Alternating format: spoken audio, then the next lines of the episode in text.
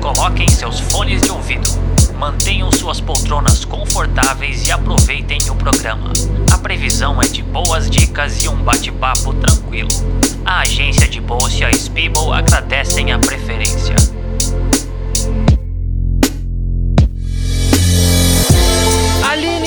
Sérgio, sejam muitíssimo bem-vindos ao Trendcast. Sejam muitíssimos bem, muitíssimos bem-vindos. É muito bom, né, esse português aqui.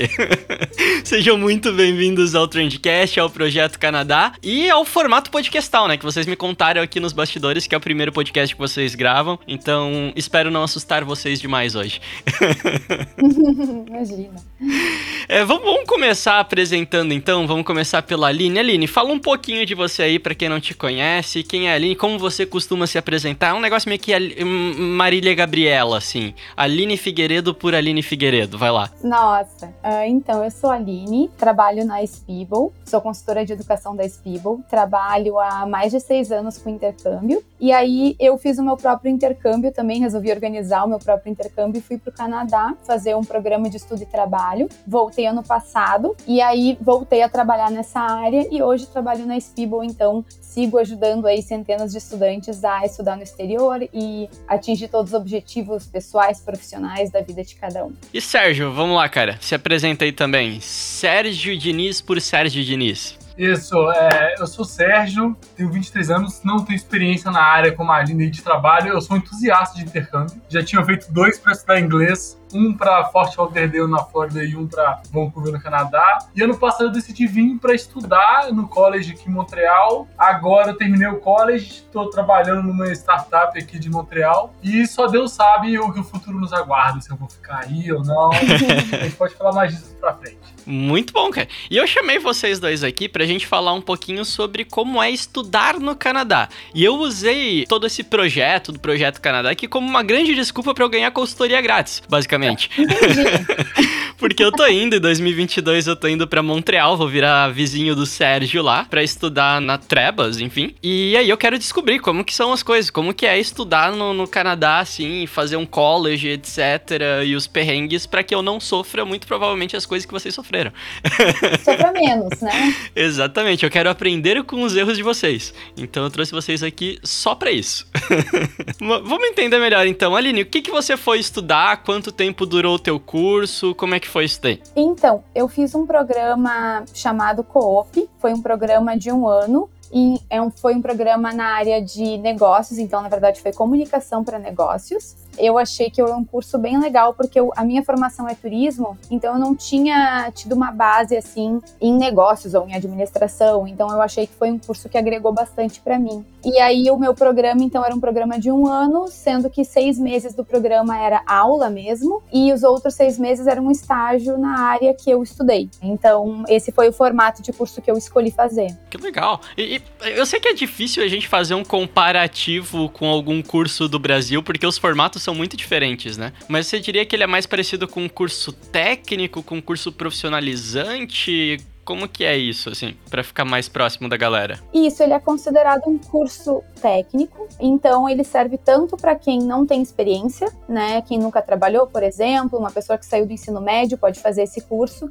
mas também para quem já é formado, como eu, por exemplo, em outra área e quer aprender, né, um pouco mais sobre uma área diferente da formação, quer se especializar, ele serve também. Ah, legal. E só eu entender também, você fica seis meses estudando e depois os seis meses trabalhando, no caso, né? Nesses seis meses que você tá trabalhando, você também estuda? Você tem que prestar algum tipo de esclarecimento pra instituição de ensino ou são duas coisas separadas, assim? Não, no momento do estágio, é, a gente também presta, a gente também segue em contato com o college através de relatórios mensais. Então, o empregador preenche relatórios junto com a gente, a gente coloca, por exemplo, metas, coisas que quer atingir no trabalho, skills que quer desenvolver no trabalho, habilidades que quer desenvolver. Então, são relatórios mensais que são enviados para o college até para o college ter uma noção, assim, ter um acompanhamento do que está sendo feito, como que a gente está desenvolvendo o que foi aprendido no college nessa parte do estágio. E esse programa, essa parte do trabalho, ela é um, é um estágio obrigatório, assim? Você precisa disso para tirar o diploma ou não necessariamente? Uhum, exatamente, ele é um estágio obrigatório, ele é parte do curso. Então, se eu não fizer o estágio, por exemplo, nesse formato, é, se eu não fizer o estágio, eu não me formo no programa, por exemplo. Então, tem um número de horas que eu tenho que cumprir para entrar como carga horária, conta como se fosse uma parte do curso mesmo, assim. Pô, show de bola isso, né? E aí você já pega uma experiência de trabalho canadense, né? Já tá meio que incluso ali. Isso é muito legal, cara. Exatamente.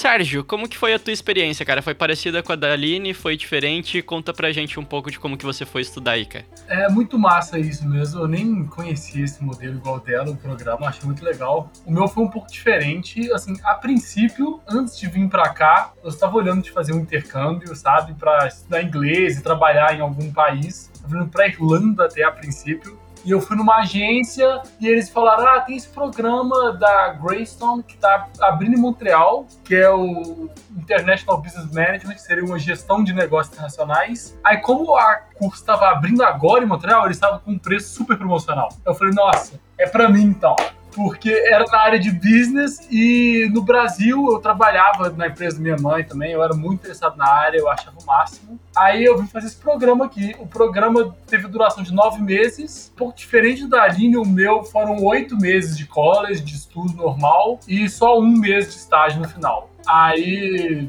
basicamente isso. No meu caso, eu até fiz dois meses, porque eles te dão a carga horária necessária e eu distribuí de uma forma diferente para atender a empresa que eu estava estagiando na época. Mas é basicamente isso. Foi, foi muito bacana. Hoje eu estou trabalhando nessa mesma empresa que eu estagiei. Foi ótimo, né? Era o meu objetivo desde o início. Isso que eu queria saber. Você entrou por um PGWP, alguma coisa assim? Então, eu fiz o estágio, foi. Eu fui bem abençoado até, sabe? Vou até contar o caso aqui já de uma vez. Quando eu tava no meu sétimo mês ali de college, eu tinha que começar a procurar o estágio. Aí eu tava pesquisando na internet, as, as vagas e tal. E eu encontrei uma vaga numa empresa que eu gostei muito. Aí eu fui ler a vaga, fui pesquisar sobre os fundadores da empresa no LinkedIn. Quando a gente começa a fuçar sobre, entendeu? Onde aplicar para a vaga. Uh, stalker. Aham. 100% stalker. Aí eu vi que um dos meus professores do college era conectado com dois dos fundadores da empresa. Aí eu que eu sempre tive um bom relacionamento com professores, eu sempre fui, foi muito bacana, sempre conversei bastante com eles. Aí eu conversei com ele, falei, não, o nome dele é Chris, eu falei, Chris, você conhece esses, essas duas pessoas, você é assim, chegado nela, porque eu não queria pedir pra eles se eles só fossem só conhecidos. Aí falou, não, conheço eles bem. Aí eu falei, ah, eu quero aplicar pra vaga, você acha que se me dá uma mãozinha? Aí ele foi, mandou mensagem pra eles, deu certo. Eu conversei com os fundadores, eu comecei no estágio. Aí eu terminei o estágio, você até mencionou o PWP. Aí assim que eu apliquei pro PWP, quando eu terminei meu programa, eu mandei um e-mail pro, pro fundador da empresa de novo e falei, ah, eu apliquei pro PWP, posso trabalhar full time, tô querendo, ser, tô, querendo tô buscando uma oportunidade. Oi, sumido. Exa 100%. Oi, sumido. Tá precisando de alguém pra trabalhar aí, não? Aí eu fiz entrevista com ele de novo e eu acabei sendo contratado. Aí hoje tô trabalhando com eles, full time e tá uma maravilha. Pô, que demais, cara. Pelo teu PGWP, você pode ficar quanto tempo no Canadá? O previsto é a mesma duração que você estudou. No meu caso, seria um ano, provavelmente, que ele receberia. Agora, tem, tem um aspecto de uma roleta russa do PGWP canadense que eu fiquei sabendo de colegas que estavam nessa instituição. Teve gente que eu conheci que fez o mesmo programa de nove meses e recebeu três anos. Teve gente que recebeu dois anos. E teve gente que recebeu um ano. Nossa, que bom. Ou seja, vai depender de cair na mão de um abençoado o meu, meu processo, entendeu? Bom, é no mínimo um ano, né, digamos. Com certeza, é. Eu já. Eu, eu mantenho a expectativa de um ano ali pra não me frustrar depois que eu Uhum.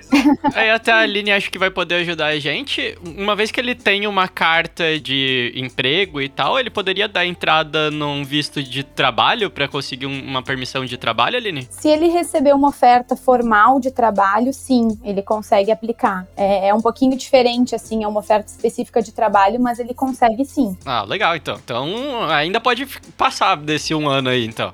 É, claro, pode ser. Sim. Não, e é super isso, assim, né? Porque o networking lá é tudo, né? Então, essa questão de ter uma indicação de um professor, com certeza ajuda demais, né? Na, a conseguir a vaga, assim. Teve um professor meu que falou que 70% das vagas lá no Canadá são preenchidas por indicação. Então, isso é super importante, ajuda demais, assim, quando a gente já tem uma pessoa que conhece e faz esse. É, dá essa ajuda, assim, nossa, já, já é meio caminho andado, assim, pra vaga. E isso até é legal porque muita gente às vezes quer assim, ah, não quero mais estudar, eu quero só ir para trabalhar, assim, vou procurar umas vagas aqui no LinkedIn e aplicar. Só que aí você perde toda essa questão do networking também, né? Além do fato de você não ter a experiência é, estudando no país, você perde essa, esse tato de trocar ideia com a galera e tal. Né? É, com certeza. E é mais difícil, assim, conseguir vagas dessa forma, né? Infelizmente, é, é mais difícil um empregador te contratar à distância sem te conhecer, a não ser vagas super específicas, assim. Então, para quem trabalha em TI, geralmente quem trabalha com programação, isso até rola, mas para outras áreas é, é, mais difícil mesmo, assim. O caminho que a maioria das pessoas prefere é ir através dos estudos mesmo, é, já tá lá no país estudando e aí faz esse networking, aplica para vagas diretamente lá, vai nas entrevistas, então é, acaba rolando muito mais fácil dessa forma mesmo.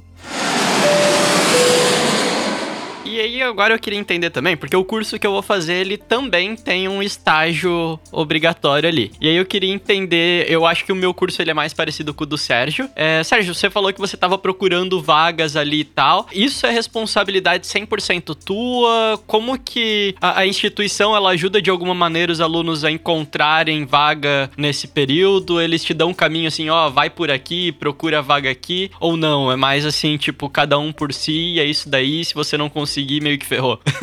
Na minha experiência, onde estudei, os funcionários da coordenação do college sempre me ajudaram. Eles mostram várias vagas de emprego, eles te conectam com as pessoas que seja necessário. Mas assim, as melhores oportunidades vão ser, é que nem a Aline falou, é 100% isso que ela falou. É referência aqui, é tudo. É capaz deles, assim, receberem um currículo e uma indicação, eles vão olhar a indicação primeiro. Eles confiam muito na palavra de pessoas conhecidas que já demonstraram competência numa área de trabalho, por exemplo. Mas aí o college incentiva muito esse networking, né? Então eles fazem feira de carreiras, por exemplo, para justamente que a gente possa falar com outras empresas e conhecer pessoas, né, de áreas diferentes. Então eles ajudam bastante nessa parte também, assim, né? Porque a gente chegar lá e fazer networking do zero é mais difícil, né? Então o college ele realmente ajuda bastante nisso também. No, no teu caso, Aline, que meio que já tá tudo junto, assim, você vai para um programa sabendo que é seis meses de um, seis meses de outro, é para uma empresa específica que você vai depois, você pode escolher, eles te ajudam, como é que funciona esse processo? É, na verdade, assim, no começo, por exemplo, assim, quando a gente chega no, no programa, mesmo nessa primeira etapa que eu tenho seis meses de curso, eu também tenho a minha permissão de trabalho de 20 horas semanais. Então, eu posso começar a trabalhar desde o começo. Então, o legal é que, por exemplo, desde os primeiros dias de aula ali, eu já tinha matérias no college de como montar o currículo em inglês, por exemplo, revisão do meu currículo, o que, que seria legal, palavras que seriam legais de colocar no currículo, que chama mais atenção. Eles têm também também um portal de vagas específico para os estudantes do college. Eles fazem também, a gente consegue fazer um agendamento de horário com um coordenador de carreiras para ver opções de vagas. Então, tudo isso está disponível desde o começo, assim. Mas nesse segundo momento do estágio, eu não saio daqui com nenhuma vaga específica. Vai ser minha responsabilidade lá buscar realmente vagas e que tenha relação com o que eu estudei. Mas aí tem todo esse suporte do college para me auxiliar nisso, assim. Mas eu não saio daqui com uma vaga específica com uma empresa. Isso realmente a gente vê diretamente lá. Ah, legal. E só para eu entender, tanto o teu, Aline, quanto o teu, Sérgio, são remunerados esses estágios. Vocês ganham alguma coisinha ali ou não? Uhum, o meu sim. O meu era remunerado. É, eu não tive essa sorte, eu não tive essa sorte. Pô, você ganhou um emprego, tá melhor já. Com certeza. É, eu fiz o estágio pensando nisso, entendeu? Eu falei, não, a recompensa vem no longo prazo, paciência. Mas também, né, no, no caso da Aline foi de seis meses, aí é mais ostensivo mesmo para ela que ficar seis meses trabalhando sem receber nada era complicado. É, sim. E em British Columbia, que é onde eu tava, os estágios, eles obrigatoriamente, eles têm que ser remunerados. Então tem essa diferença. E aí, onde o Sérgio tá... Eles é o... pagam com o croissant daí. Exatamente, a pessoa aceita muito feliz. é, eu também aceitaria tranquilamente ser pago com croissant. Até porque eu vou ser pago pra comprar croissant, então corta Exatamente. caminho. Fica elas por elas. Ó, e para vocês dois que estudaram aí fora, então, eu queria entender agora qual que é a diferença. Vocês chegaram lá primeiro dia de aula, ou primeira semana de aula. O que que vocês notaram da diferença entre educação no Brasil e educação no Canadá, assim? O que que tem de diferença, dinâmica dos professores, trabalhos, provas, é mais puxado, não é? O que que vocês acharam disso? A Aline pode responder primeiro. Eu achei assim o curso, justamente por ser um college, os cursos eles são bem mais voltados para o mercado de trabalho. É, então eu achei os cursos bem menos teóricos, assim. É muito mais realmente hands-on, como eles falam, né? Muita coisa que tu consegue aplicar no dia a dia do trabalho. Então, que nem eu comentei, tipo, aprendi a montar o currículo em inglês no formato canadense, como, sei lá, por exemplo, como fazer um pitch de apresentação pessoal em eventos, é, em feiras, é, ou, ou sei lá, para uma ideia de negócio, por exemplo, é, como fazer apresentações mais dinâmicas, tipo etapas de como funciona uma apresentação, tanto para trabalhos, né, como em empresas mesmo, assim. Enfim, eu achei as matérias que eu aprendi, eu achei que eu consegui utilizar mais no meu dia a dia, sabe? E achei também essa diferença de que o college incentiva bastante o networking, então eu achei que eles faziam lá bastante coisa, assim, bastante evento, feira de carreiras, levavam muitos palestrantes lá, então todo mês tinha alguma coisa rolando lá no college, assim. Então isso eu notei bastante diferença, não achei nada teórico, assim, achei tudo bem prático e bem aplicável, sabe? O college, em geral, ele é uma opção pro canadense, assim, também, né? O canadense, ele acaba saindo do ensino médio e entrando no college por ser mais acessível, né? Por posicionar direto no mercado de trabalho e tal, antes de ir pra uma universidade que vai ser bem mais caro, né? Isso, exatamente. E também porque tem essa divisão bem grande lá, assim, de que o college é voltado pro mercado de trabalho, é uma coisa mais profissionalizante, enquanto a universidade, geralmente quem procura a universidade, muitas vezes, ou é para alguma algumas áreas específicas que precisa de um diploma, enfim, alguma coisa na área da saúde, ou arquitetura, direito, engenharia, algumas áreas assim que precisa de um conselho, ou para realmente quem quer seguir na parte mais acadêmica, fazer futuramente um mestrado, um doutorado. Então tem essa diferença assim do college para a universidade lá mesmo. Show de bola. Sérgio, você notou alguma diferença, cara, grande da educação brasileira para a educação canadense? Nossa, sim, talvez. O problema é que a Aline falou tudo que eu queria falar, eu acho. Mas eu não poderia concordar mais com ela, assim, e eu fiquei super satisfeito em relação a isso, porque um dos motivos eu querer vir estudar aqui foi pela pegada mais prática mesmo, focada no mercado de trabalho. Todos os professores que eu tive no college eram, são pessoas que atuaram na área que eles estão lá dando aula, entendeu? Seja de logística, seja de finanças, seja de marketing ou alguma coisa do tipo. Eu acho isso muito interessante. Eu acho que é, às vezes a gente fica meio perdido mesmo sem entender qual é a do college aqui no, no Canadá, porque não tem algo muito no parecido no Brasil. Eu, eu, acho que é uma pena até, eu acho que deveria ter no Brasil. É, eu acho que ia salvar muito estresse e arrependimentos de estudantes que acabaram de sair do ensino médio, meio perdidos no mundo e têm entrado de cara numa universidade de quatro anos de duração, entendeu? E eu digo isso por experiência própria, porque eu comecei fazendo ciência da computação lá na minha cidade, Belo Horizonte, e assim, não era minha praia, mas eu saí, você sai da escola meio, pô, saí do terceiro ano aqui, estudei um pouco de tudo, não tinha como ser mais geral do que isso, mas não tem nada para te guiar, para te dar uma, uma mostra do que seria no mercado de trabalho de verdade, sabe? Eu achei que é bacana que muita gente sai da escola, faz um college, às vezes não gosta e muda de área, é mais flexível, eles conseguem se adaptar rapidamente às, às, mudanças no mercado de trabalho, de uma forma geral. Isso é muito massa. É, uma das coisas que eu percebi, né, eu nunca estive em um college no Canadá, mas eu estudei idiomas por seis meses lá. E uma das coisas que eu percebi, e aí eu não sei se é por conta do ensino canadense, dos professores, ou especificamente da instituição onde eu tava estudando, mas os professores, eles meio que deixavam muito mais responsabilidade na tua mão, assim. Tipo, olha só, tem aqui as coisas, te ensinei e agora é contigo entendeu? Vai lá, campeão. Não quer fazer as tarefas aqui? Tá tudo certo também, não faz, é contigo, sabe? Meio que você tem muito mais responsabilidade. Enquanto aqui no Brasil eu sinto que os professores ficavam muito mais em cima, assim, cobrando e tal. E eu, particularmente, prefiro muito mais modelo canadense, onde eu, meio que eu tenho que me mexer e eu tenho que fazer as coisas por mim mesmo, assim. Não sei se vocês também repararam nisso ou se é, é só uma bolha ali onde eu tava. É, eu notei também que era tinha os, as atividades que tinham que ser feitas, as leituras que tinham que ser feitas, né, para as próximas aulas. E se tu fazia leitura, tu conseguia participar melhor da aula, mas se tu não fazia uma leitura específica que o professor tinha sugerido, ele não vai ficar te perguntando se tu leu, é, se tu te preparou para a aula, enfim, é. Quem não vai conseguir acompanhar a aula e provavelmente não conseguir depois fazer os trabalhos e o que precisar ser feito vai ser tu, né? Então eles não ficam tão em cima assim mesmo. Legal, legal saber que eu não tô louco. ah, não, é verdade, eu concordo demais.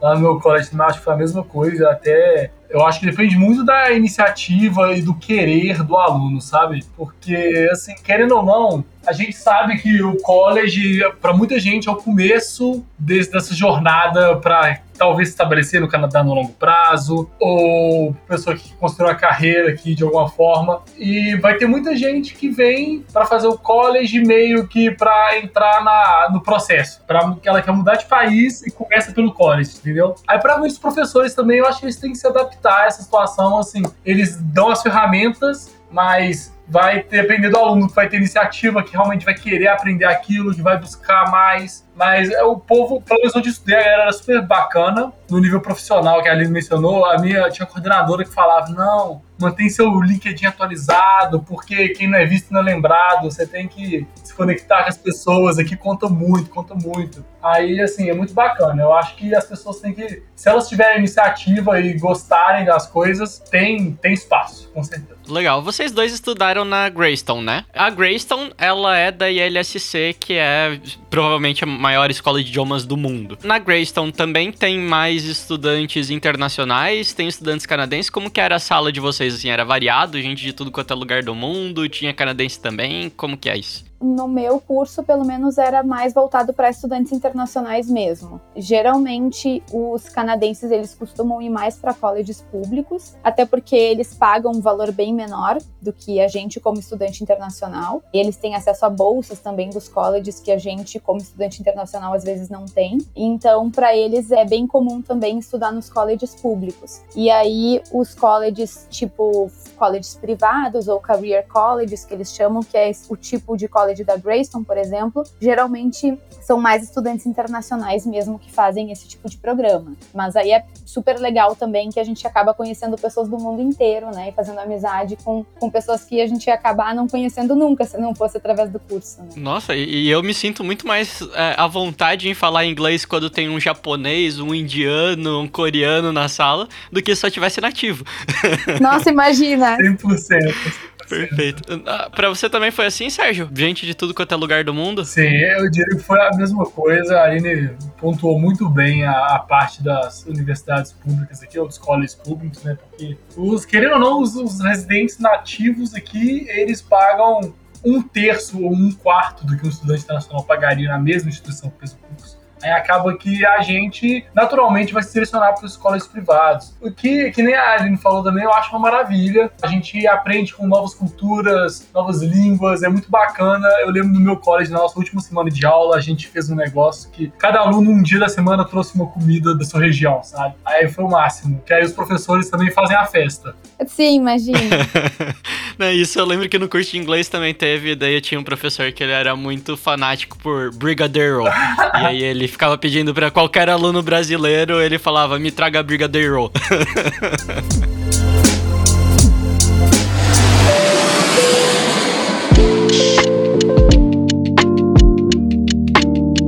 Aline, você tem uma experiência um pouquinho diferente da do Sérgio, porque você optou por trabalhar ajudando estudantes brasileiros na Spibble, né? Então você não ficou trabalhando lá, não continuou. O Sérgio, aparentemente, pelo que entendi, ele quer tirar ali já a residência permanente dele e ficar por lá.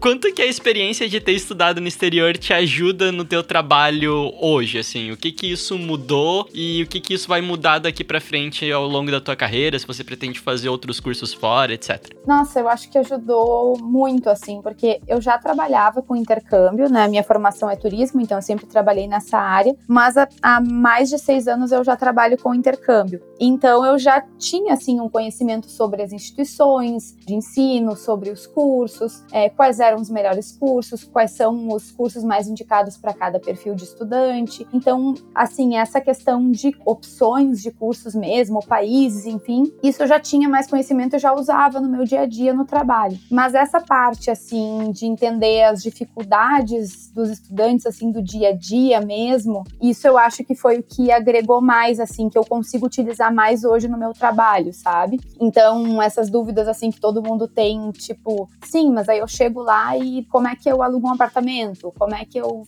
busco um emprego? Eu consigo me manter no país trabalhando? Então, essas coisas muito do dia a dia de quem viveu lá, assim, hoje eu me sinto bem mais confortável para compartilhar minha experiência e ajudar mais os estudantes que querem ir para lá. Então, eu acho que agregou demais, assim, é, é a experiência também de ter estado do outro lado como estudante, né? Então eu acho que foi muito legal, assim. Demais. E, e, a gente já chegou, eu já cheguei a comentar isso em algum podcast que eu gravei com o próprio Maurício da Spiegel, o quanto que você ter uma experiência internacional no teu currículo faz uma diferença, às vezes nem tanto pelo curso, mas porque, tipo, cara, você foi lá, entendeu? Você colocou cara, você, você teve que se planejar financeiramente, você foi para um outro país, você conseguiu sobreviver sobreviver, você se formou, enfim, são vários desafiozinhos que mostram o teu valor como profissional, né? Acho que isso é muito legal, né? Total, com certeza. Só de pensar assim, nossa, ir para um outro país sem conhecer ninguém, uma outra língua, ter que buscar emprego, se virar, enfim, são realmente muitos desafios, assim, que é um crescimento muito grande, né? Pessoal, também, assim. Então, com certeza, eu acho que agrega demais no currículo de qualquer pessoa. Até para quem vai fazer cursos mais curtos também, eu acho que é super válido. Hum, até isso, né? Uma pergunta que eu sempre fazia pra galera, eu, eu, tive empresa, eu tenho empresa, né? Mas eu já entrevistei muita gente na vida e uma pergunta que eu sempre fazia para os candidatos a uma vaga quando eles colocavam alguma faculdade no currículo, eu perguntava para eles, ok, como que você decidiu ir para essa faculdade? Porque me interessava muito mais a história de como que a pessoa chegou até lá do que de fato ela ter chego. Então, às vezes a pessoa falava: "Ah, minha mãe me obrigou a fazer essa faculdade". Aí, OK. Aí o outro falava: "Putz, eu sempre quis fazer isso e aí eu juntei dinheiro com não sei o que e aí eu fiz um outro curso, depois eu descobri que era isso que eu realmente queria". E aí só isso, só a ação da pessoa ali por trás já demonstra um valor completamente diferente. E, e acho que o intercâmbio eleva isso ainda mais. Total. E você, Sérgio? Não, não poderia concordar mais com isso. Eu tenho até um professor do, da Greystone que ele vivia falando que ele admirava todos os alunos só por estarem aqui, sabe? Ele falava: Eu nasci em Montreal, eu vivi minha vida inteira em Montreal e provavelmente vou morrer em Montreal. ele falava desse jeito. Quero saber, a gente não vai mandar isso daqui pra imigração nem nada, mas se você quer continuar em Montreal, cara. Ou se você vai para Vancouver para fugir do frio, se, se você vai para algum outro país, quais são teus planos futuros, cara? Bom, assim, ah não, o frio eu já tô adaptado já, querendo ou não. Eu até gosto entendeu? Eu acho que é bacana isso, porque que nem agora tá verão aqui, é legal você ver os canadenses como eles exaltam o calor quando tem, entendeu? Uhum. Você aprende a valorizar mais o calor. Porque no Brasil eu vivia reclamando de calor. Agora aqui chegou o verão. E esse ano deu um calor terrível Nossa, aí, né? Sim, Vancouver foi uma loucura que aconteceu lá. Montreal até que nem tanto, mas ó, fez uns bons 30 graus aqui. Ok, não, 30 graus é tranquilo. 30 graus pra gente é tranquilo, velho. Assim, até que eu tô nesse processo, né, do PGWP, mesmo que eu ganhe um ano de PGWP, a minha ideia é construir uma boa relação com a empresa que eu trabalho, para quem sabe eles poderem entrar esse processo de, a gente chama de sponsorship, né? É que nem você falou da carta, que eles podem entrar com um processo pedindo pro visto de trabalho no meu nome. Mas até que, até eu ter algo bem sólido, eu gosto de, assim, administrar expectativas, entendeu? Porque a gente nunca sabe o dia de amanhã, quando a gente tá aqui nessa loucura de, depois que a gente passou pelo Covid, eu acho, a gente tem que estar tá flexível, pronto para adaptar qualquer mudança que aparecer pela frente. Então, mas eu acho que provavelmente o meu plano é continuar aqui mesmo. Eu quero pelo menos ficar até tirar uma residênciazinha permanente, que aí eu tenho pelo menos o poder da escolha, sabe? Eu posso escolher o que eu quero da vida. Perfeito. E, e se for para continuar, vai ser Montreal mesmo? Ou já pensou em alguns outros lugares? Você já teve em Vancouver também, né? Sim, já fui pra Vancouver. Ótima cidade, aliás. E agora vamos de polêmica aí. Montreal é melhor que Vancouver?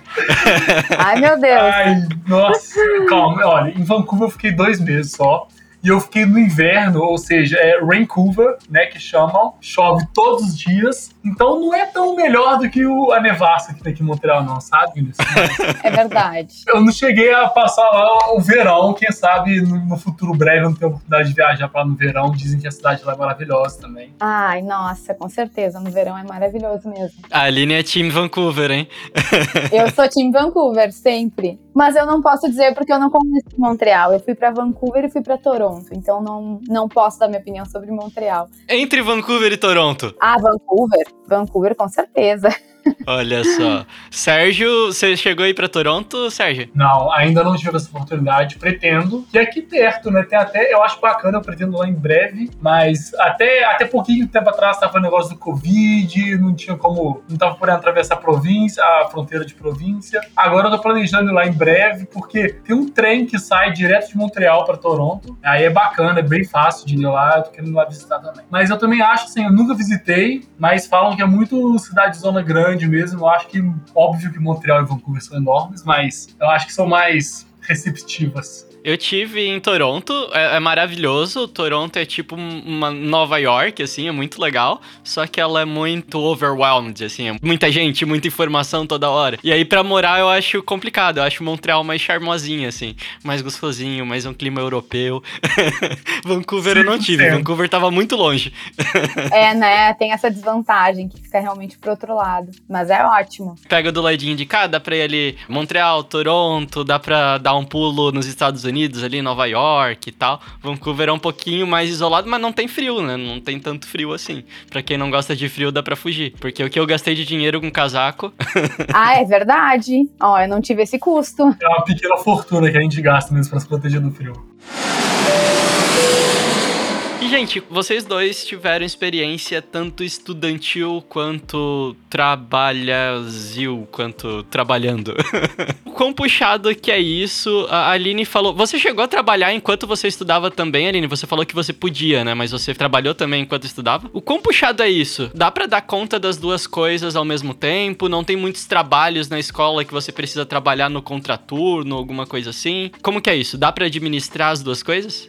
Dá, dá para administrar. Claro que é um pouco puxado, assim, né? Como aqui no Brasil também, quando a gente estuda e trabalha, realmente é mais puxado. É, eu cheguei a trabalhar em dois lugares até ao mesmo tempo enquanto eu estudava. Então, teve dias assim que eu tinha aula e dois trabalhos no mesmo dia, assim, aula de manhã, trabalho de tarde, trabalho de noite. É, então ficou uma época mais puxado mesmo, e aí tinha mais os trabalhos do college também, né? Mas enfim, dá para conciliar. É, depende um pouco também, eu acho que do curso, por exemplo, quão puxado é o curso, né? Se é, sei lá, se eu fosse estudar uma área, de repente, se eu fosse mudar radicalmente de área, pode ser que eu precisasse me dedicar um pouco mais pro college. Então depende um pouco, assim, eu achei que o, o curso que eu escolhi na, né, numa área que era de negócios, eu achei que foi mais fácil de eu conseguir conciliar e, inclusive, aplicar as coisas que eu estava estudando também na minha vida profissional, mesmo antes da, daquele momento do estágio. Então, acho que deu, assim, deu para conciliar. E também os trabalhos, eu sentia mais cansaço físico do que estresse, sabe? Assim, do que cansaço mental, digamos. Então, eu acho que foi mais tranquilo, assim. Eu acho que eu consegui, sim, deu, deu para conciliar. Legal. Sérgio, como é que foi essa experiência pra ti, cara? Você não trabalhou trabalhou enquanto você estava estudando, né? Então foi um pouco mais tranquilo. Você estudava full time, part time, era alguns dias na semana, todo dia. O que, que você fazia no contraturno? Como é que era isso, cara? O meu curso foi full time, mas assim como acho que é em British Columbia, aqui no Quebec, você pode trabalhar 20 horas semanais. É assim aí também, Aline? Uhum. Eu trabalhava essas 20 horas também, Vinícius. Foi um perrengue. Ah, você, eu achei que você só tinha feito estágio depois. Você trabalhou as 20 horas também. É porque o estágio, eu fiz o estágio depois na área, mas eu trabalhei 20 horas assim, no que a gente chama de survival jobs, entendeu? Uhum. Eu trabalhava numa fábrica de brinquedo aqui, ficava turno de 10 horas colocando rodinha no carrinho, assim. eu, eu, gosto de falar pros, pros amigos da minha família que eu era igual o, o Chaplin no filme Tempos Modernos, sabe? Que ele ficava só apertando a maquininha o dia inteiro. Era isso que eu fazia, mas. Assim, eu acho que depende muito da experiência de cada um. Eu já vi muita gente comentando que passa aperto, que na Aline falou que trabalhou em dois lugares diferentes. Isso aí é uma loucura, eu concordo. Porque eu também já cheguei. Teve durante três meses aqui no Quebec, eu fiz uma loucura que eu trabalhava full time. Quer dizer, eu estudava full time no college, aí eu estudava francês à noite nas escolas de francização que tem do governo, e eu trabalhava no final de semana, 10 horas no sábado, 10 horas no domingo. Nossa. Sim, nossa, aí foi uma loucura, mas isso foi só até dezembro ali, depois parou e voltou ao normal. Eu sempre trabalhei part-time, até porque a gente. Isso aí é até bom falar depois de, de perrengue que passa, sabe, Vinícius? Porque é importante todo mundo saber. eu acho que todo mundo passa perrengue no início. Vamos entrar nisso daí também. é, mas assim, eu vim com a grana contada, basicamente, e você vem na fé, né? Ah, eu vim posso trabalhar 20 horas, vou chegar aqui e começar a trabalhar 20 horas na primeira semana. E eu cheguei junto com o nosso querido Covid, então você consegue imaginar a situação. Aí foi uma loucura. Foi uma loucura. Aí eu, eu fiz esse lance de estudar full time, estudar francês. Era bom, do, porque aqui no Quebec eles têm essas escolas de francês, o governo te paga para estudar, ou seja, me deu uma ajuda financeira nisso. Mas assim, eu consegui me virar bem, até porque, não sei se é porque eu tenho afinidade com a área, é algo que eu faço assim, eu faço com entusiasmo, faço com paixão mesmo, saca? Eu gosto muito dessas coisas, então para mim foi, apesar de que nem a Aline falou, foi cansativo fisicamente, foi corrido em termos de agenda mesmo, de ter muita coisa pra fazer durante a semana, mas foi, foi gratificante, no fim das contas. E, e agora você sabe colocar rodinha em carrinho como ninguém também. Nossa, como ninguém mesmo, eu sou um expert nisso. É uma habilidade que leva pra vida. É, com toda certeza. Pior que eu conheci muita gente enquanto eu tava aí, porque assim, o Canadá tem o Tim Hortons, um a cada esquina, né? E aí eu conheci muita gente que, tipo, trabalhou no Tim Hortons e achava o máximo, porque aprendeu a cozinhar um monte de coisa, e fazer expresso, não sei o que. E querendo ou não, é muito legal, né? Divertido. Com certeza. Sempre é um aprendizado, né? Eu até acho que entra no que a Aline falou de, e você também falou, Vinícius, da galera que sai fazer intercâmbio e já sai da meio que sai da zona de conforto. Já é uma vitória pessoal você fazer isso. A fábrica de brinquedo foi o meu main job, mas eu cheguei a trabalhar em restaurante aqui e eu nem sabia descascar uma batata antes de vir pra cá, sabe? Aí eu, eu cheguei, apliquei pra vaga e o cara falou: Você tem experiência? Eu falei: Não, mas assim, se você me ensinar, eu vou me esforço, eu juro. Aí ele falou: Não, tranquilo. Ele só precisa de força de vontade. Mas é isso. Aí a gente vai trabalhando com tudo. Trabalhei na Amazon também durante um mês, part-time. Nossa, é uma loucura. Até assim as coisas se alinharem certinho, sabe? A gente vai sobrevivendo. Vamos entrar que eu tô super curioso agora. Eu quero entrar nesse momento aqui da pauta que é os perrengues que vocês passaram. Vocês têm boas histórias de perrengues aí? Contem, contem alguma para mim, por favor. Eu vou deixar o Sérgio começar. Acho que ele teve mais perrengue do que eu, eu acho. de todos esses empreguinhos que você teve aí, Sérgio, qual que foi o mais complicado para ti, cara?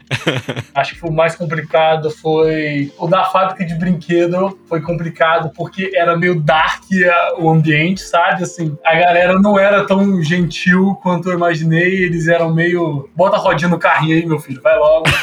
Pagava salário mínimo e eles não ligavam muito pra quão bem tratados os funcionários eram.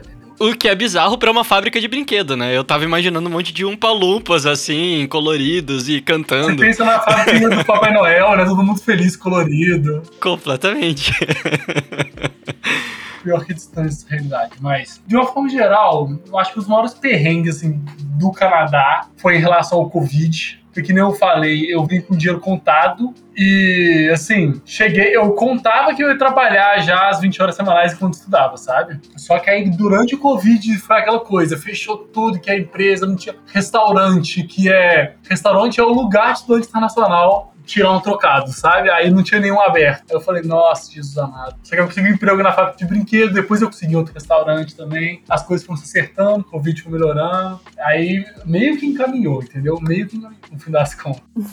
pra ti, como que é esse negócio, cara? Você fala francês, você falou que tava fazendo o curso ali, né? Porque você tá numa cidade que é, a, a primeira língua é o francês. Como é que funciona isso, principalmente na hora de você conseguir um emprego, trabalhar em restaurante, etc? É tranquilo ou a galera tá falando francês perto de ti e você tá, aham, é isso. Não, esse é um excelente ponto mesmo. Isso entra na parte de perrengue. Eu, diariamente, já passei, passo por vários perrengues aqui. Me deu disso, tipo assim, motorista de ônibus, de eu ficar meio perdido e o cara só fala francês, aí você tenta ir na, na linguagem de sinais ali, mais ou menos meio sofrido, mas eu cheguei a fazer três meses de aula de francês aqui. Isso é muito bacana, até para quem estiver ouvindo e estiver pensando em vir para Montreal. Você, Vinícius, já fica aí a dica que eles têm escola, o Quebec oferece aula de francês de graça para quem tá aqui. Não só de graça, eles pagam para as aulas até. Se não me engano, hoje em dia eles estão pagando. Eu fiz o curso part-time à noite, era de 5 e meia às 9 e meia, se não me engano e eles pagavam 18 dólares por dia. Pra meio, era meio que uma ajuda de custo, sabe? Aí isso é bacana para fazer, para quem estuda aqui. Na hora de achar emprego, é legal destacar. Muita gente tem essa dúvida. Eu faço parte do grupo de brasileiros de Montreal no Facebook. O que mais tem é gente postando lá no grupo: é, Ah, tô indo em Montreal, eu falo inglês, meu francês, tô assim, é enferrujado, tô aprendendo bolingo daquele jeito, tô tentando. Aí pergunta: será que eu consigo arrumar um trabalho? Sempre vai ter gente comentando, querendo botar água no seu show falando que você vai passar fome, mas eu acho que não é bem assim, entendeu? Vamos supor você vai ter acesso a 50% das vagas em Montreal se você falar só inglês. Claro que, assim, se falar francês também é uma uma baita ajuda, mas assim, no restaurante que eu trabalhei, eles falavam só inglês, por exemplo. Na empresa que eu trabalho, todo mundo se comunica em inglês lá dentro. Mas isso eu digo para Montreal, sabe? É, porque se você for para essas cidades, se você for lá para Quebec-Ville, lá, outras cidades do Quebec, aí você já tá meio lascado, porque é 100% francês que eles falam. E o pior é que tem, existe um certo orgulho provincial também. Talvez tem vezes que você vai para essas cidades aí, o povo fala inglês, mas eles não estão dispostos possa te entender se você falar, começar falando inglês, entendeu? Você tem que pelo menos mostrar que você tá tentando falar um francês, para eles te ajudarem. A Aline, em Vancouver ninguém fala francês, né, Aline? Não. A galera nem, nem, nem manja disso. Graças a Deus, não. Não, só inglês. não, senão eu tava, não ia me ajudar também, não. Graças a Deus só, só inglês. Antes da Aline contar os perrengues dela, eu vou contar um que eu passei em Montreal, porque assim, a minha esposa, ela tava fazendo francês. E aí ela me ensinou, assim. E aí, quando eu ia no mercado, primeiro a moça pergunta se é tudo, né? Se, se eu encontrei tudo que eu queria. Aí eu respondia oui. Aí ela perguntava se eu queria uma sacola e eu respondia não. E era isso, eu, gra eu gravei esse protocolo. Esse é o protocolo mesmo. Esse era o meu protocolo. Eu respondia a primeira pergunta com oui e a segunda com não. E no mercado perto da nossa casa sempre funcionava, porque ela sempre perguntava exatamente isso nessa ordem. Até que a gente foi em algum outro mercado e a mulher me perguntou se eu queria o cartão da loja. Foi a primeira pergunta que ela fez. E aí eu falei que sim. E aí ferrou, porque dela já começou a puxar uns papéis e não sei o que, e aí eu não sabia como parar, e ela não entendia inglês, e, nossa, daí foi triste. Teve que sair com o cartão da loja. Eu tive que sair com o cartão da loja. Mas você passou por algum perrengue, Aline? Ah, eu acho que o maior perrengue, assim, eu acho que foi fazer a transição, assim, de não usar mais dinheiro do Brasil, né? De tipo, a gente vai geralmente, que nem o Sérgio comentou, leva uma, uma grana ali pro começo, enfim, pro primeiro mês. É, eu levei para tipo uns dois meses, assim, e aí foi a organização, a base de muita planilha, de tipo, não, agora eu só vou usar o dinheiro que eu ganhar aqui no Canadá, assim. Então, teve ali meio que lá pelo terceiro mês, assim, trabalhando, entre o segundo e terceiro mês, que eu, tá, o conseguir ajustar, economizar de todas as formas, até no cafezinho do Tim Hortons, para conseguir me manter só com a grana lá do, do Canadá, assim, e não precisar levar, pegar dinheiro do Brasil, assim, né? Porque, enfim, convertendo, né? A gente sabe que a gente acaba tendo que levar, juntar muito mais em reais para se sustentar lá. Então, para que eu não precisasse ficar trazendo dinheiro do Brasil, assim, exigiu uma organização bem grande, trabalhando part-time, conseguir fazer isso, assim. Pô, que bom que deu certo. Você conseguiu voltar, conseguiu terminar, conseguiu voltar. Uhum, deu, deu certo. E aí depois, claro, na parte do estágio é bem mais tranquilo, porque aí eu já tava fazendo o estágio e mantendo as minhas 20 horas semanais de trabalho. Então eu já tava trabalhando full-time no segundo semestre. Mas ali no primeiro, enquanto a gente só pode trabalhar as 20 horas, fica um pouco mais apertado mesmo, assim. Então realmente tem que dar uma, uma economizada, assim, correr atrás de trabalho e tal, tentar também até trabalhos que de repente ganham um pouquinho mais do mínimo para conseguir ali se, né, se manter melhor lá, assim. Mas aí também tem os, os, os, perrengues diários, assim, né? Tem, todo dia tem algum um pequeno perrengue, digamos assim, né? Quando a gente chega, a questão do inglês, tudo aumenta um pouquinho o nível de dificuldade, né? Mesmo as tarefas mais fáceis em inglês, todo dia tem alguma coisa assim que a gente aprende, que, né, que nem essas questões de supermercado, enfim, é, transporte público, fazer até as entrevistas também em inglês, né? Não é muito fácil, tipo, aplicar para vagas, fazer entrevista, depois ter o, o treinamento no trabalho, tudo em inglês, aprender as coisas, enfim, tem esses, esses perrenguezinhos do dia a dia também, assim. Todo dia é uma superação diferente. Com certeza. É, toda vez que eu ia no mercado era uma aventura. Toda vez que eu ia pegar um ônibus era uma aventura porque eu não sabia se eu ia chegar no meu destino, assim. Exatamente. E tudo acaba ficando muito. Se você encara de maneira leve, acaba ficando muito divertido, né? Você fica muito atento a qualquer coisa, passa a valorizar as pequenas conquistazinhas do tipo, olha só, eu consegui receber uma encomenda da Amazon aqui com o entregador que não falava meu idioma. Isso é muito legal, né? É, exatamente. Nossa, bem isso mesmo. Os perrengues são diários mesmo. Mas eu ouvi você contar a história do supermercado, eu até me lembrei aqui de uma história minha aqui no meu, na minha primeira semana que eu cheguei no supermercado aqui em Montreal e eu fui procurar batata palha. eu nunca achei, cara. Me diga, por favor, onde é que fica a batata palha. Não, esse é o problema, é que não tem mesmo. E eu, te, eu tentando. Aí a moça que me atendeu não sabia falar inglês direito, eu tentando explicar o que era batata palha, eu tava procurando. que era meio que uma batata chips quebrada, aí ela me mostrou, apontando pra batata chips, eu falei, ah, deixa, deixa. É, cancela. It's like little French fries. Exatamente.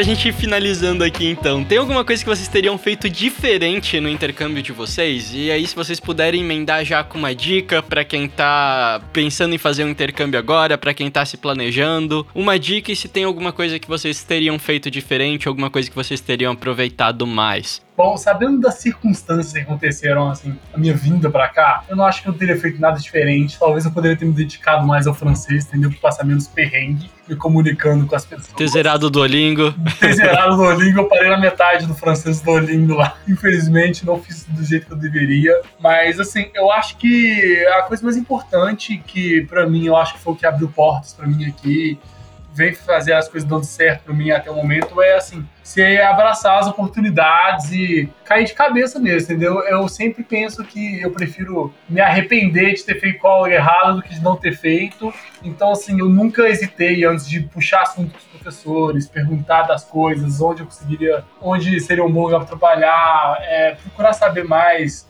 interagir com os colegas de sala, sabe? Para mim foi uma maravilha quando no Covid a gente saiu da aula online, porque metade eu tive aula online por causa do Covid, né? E a gente voltou para a sala de aula, porque isso dá muita abertura para você puxar assunto com seus colegas que são de outro país, com seus professores. Eu acho, assim, que muito das oportunidades que a gente tem aqui vem dessa iniciativa, de você mostrar que você quer, que você está disposto, as coisas não vão vir até você, e assim, é, tem oportunidade, tem. Eu acho que tem espaço para todo mundo aqui. Eu sei que tem muita gente motivada que sonha em vir e tal. Eu conheço muita gente que larga o Brasil assim, nós, gente que sai, vende tudo que tem lá e muda para cá em busca do sonho, sabe? É o sonho, é o sonho canadense. E eu acho que assim, para quem faz com as coisas com paixão e abraça as oportunidades, busca conhecer novas pessoas e nova, acho que tudo, novas experiências, as coisas dão certo. Assim, basta ter coragem e meter a cara. Sensacional. Aline, concorda com o Sérgio, Aline? Que, que dica que você dá para quem quer entrar nessa jornada aí? Nossa, não, total, é exatamente isso mesmo, assim, é, vai muito da gente ir atrás, né? Correr atrás das oportunidades, assim, e, e que nem o Sérgio comentou, estar tá sempre atento também ao que está acontecendo, é ter, fazer bastante networking com professores, com colegas, participar realmente do que o college oferece, né, de tudo que o college organiza, das feiras de carreira, ir atrás dos eventos que estão acontecendo na cidade, assim, profissionais também, fazer o máximo de networking possível, assim, porque com certeza abre muitas portas. Eu acho que isso é super válido. Eu acho que, assim, o que eu teria feito diferente no meu intercâmbio Eu acho que de repente eu teria começado a procurar trabalho um pouco mais cedo, porque eu achei que eu demorei um pouquinho assim para começar a buscar, eu comecei a procurar trabalho mais no segundo mês. E aí eu vi que alguns lugares eles demoram um pouquinho mais para chamar, assim, tipo, tu deixa o currículo e aí, sei lá, duas semanas depois alguém entra em contato contigo, e aí tu ainda vai fazer entrevista, e aí mais duas semanas depois eles te chamam. Então, às vezes, dependendo do, do trabalho, pode demorar aí um pouquinho. E aí, quando vê, já passou um mês, né? Então eu acho que é legal realmente procurar alguma coisa que nem o Sérgio comentou. Restaurante, cafeteria é, é um lugar que emprega muito estudante. Então, pelo menos assim, conseguir o primeiro é que é um pouquinho mais difícil às vezes. E aí depois que já tá trabalhando, a gente consegue mudar depois de trabalho, depois é mais tranquilo assim. Então, acho que eu teria feito isso para conseguir fazer aquela minha virada financeira antes do que eu fiz até, mas deu tudo certo no final das contas eu acho que uma, uma coisa que eu fiz, assim, que eu achei que foi super válido e que eu vejo que a maioria dos estudantes, pelo menos os que eu conheci lá, não fazem, é buscar morar mais perto do centro da cidade, sabe? Porque os aluguéis mais próximos do centro, eles são realmente aluguéis mais caros. Então, muitos estudantes acabam preferindo morar um pouco mais longe para economizar no aluguel. Mas aí, no final das contas, a gente acaba gastando mais em transporte público, não tem jeito. E também, assim, a gente acaba acaba muitas vezes perdendo até oportunidades de aproveitar mais a cidade, de estar mais próximo ali de onde tudo está acontecendo. Então, eu acho que eu, por morar mais próximo, por exemplo, do college, do trabalho, eu ganhava mais tempo assim para conseguir chegar mais cedo no trabalho, conseguir até trabalhar, me prontificar para entrar mais cedo algum dia que precisasse, porque eu já sabia que eu estava perto. Se precisasse fazer hora extra, eu podia também ficar até um pouco mais tarde, porque eu também era fácil para mim voltar para casa. Então, acho que no final das contas, essa economia, assim, em relação a valor de aluguel, ela acaba compensando, sabe? De outras formas, assim.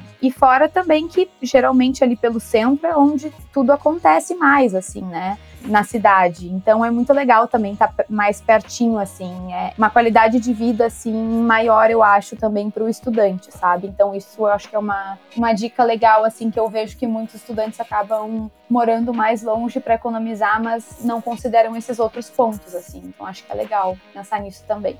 Show de bola! Eu acho que é isso, gente. Então, a minha missão agora virou ano que vem eu vou estar tá lá, então a minha Putini já tá marcada com o Sérgio. Se a gente organizar direitinho, a gente leva a Aline pra lá também e convence ela que Montreal é muito melhor que Vancouver. Isso aí, concordo.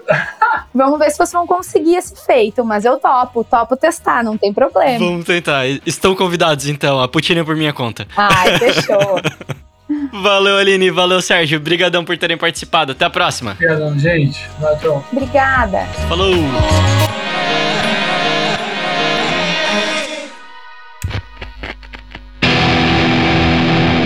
Este podcast foi editado pela BZT